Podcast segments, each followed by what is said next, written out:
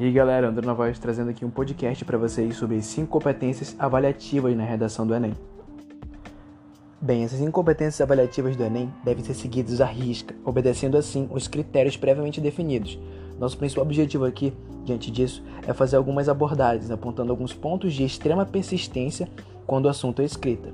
Nesse sentido, cada um deles será exaltado, seguindo das considerações que se fizerem necessárias para você. Beleza, bora logo falar sobre a primeira competência do Enem, que é o domínio da norma padrão da língua portuguesa. Aqui entram em cena os conhecimentos que você dispõe acerca daquelas regras gramaticais, sabe?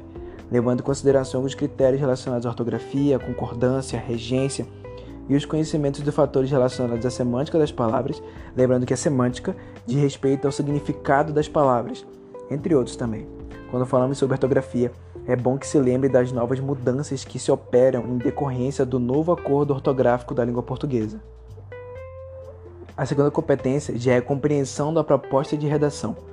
Antes de começar a organizar suas ideias, é essencial que você compreenda perfeitamente o que requer a proposta seguida.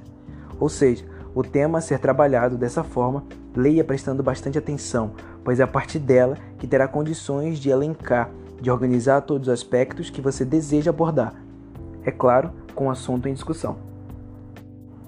A terceira competência já é a seleção e organização das informações. O principal ponto a ser discutido diz respeito ao fato de que suas opiniões é que estarão em jogo, mas não aquelas que você por si só acredita serem avaliadas, pois assim sendo, não irão merecer os devidos créditos por parte da banca examinadora.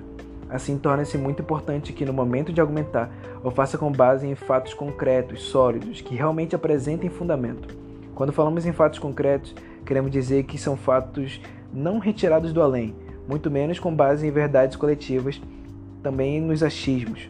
Tudo quer dizer precisa ser devidamente comprovado, sabe? Por isso, nada melhor que se apoiar em dados estatísticos, alusões, comparações e contrastes. Fatores relacionados à causa e consequência, enumeração, citação de testemunho, enfim.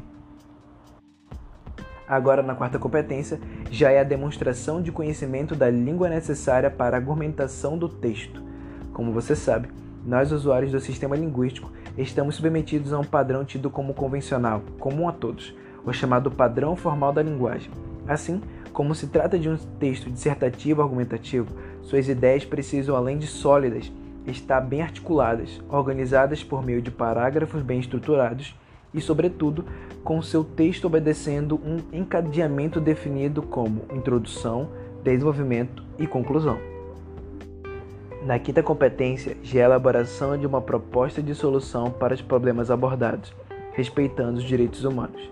Ao abordar sobre os aspectos que você considerou relevantes à proposta, certamente deverá ter levado alguns aspectos voltados para uma problemática, para um fato passível de ser solucionado, resolvido.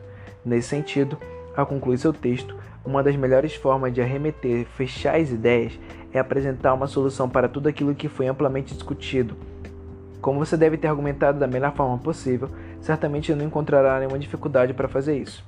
Apesar de o de respeito aos direitos humanos não zerar mais a prova, continua perdendo pontos. Portanto, analise se a proposta não incita o ódio, preconceito ou crime. Bem, mediante todos os aspectos mencionados aqui, esperamos ter contribuído de forma significativa para você, estudante, que obtenha o sucesso que ele é de direito, pois você frente ao esforço e dedicação, sem dúvida será um vencedor.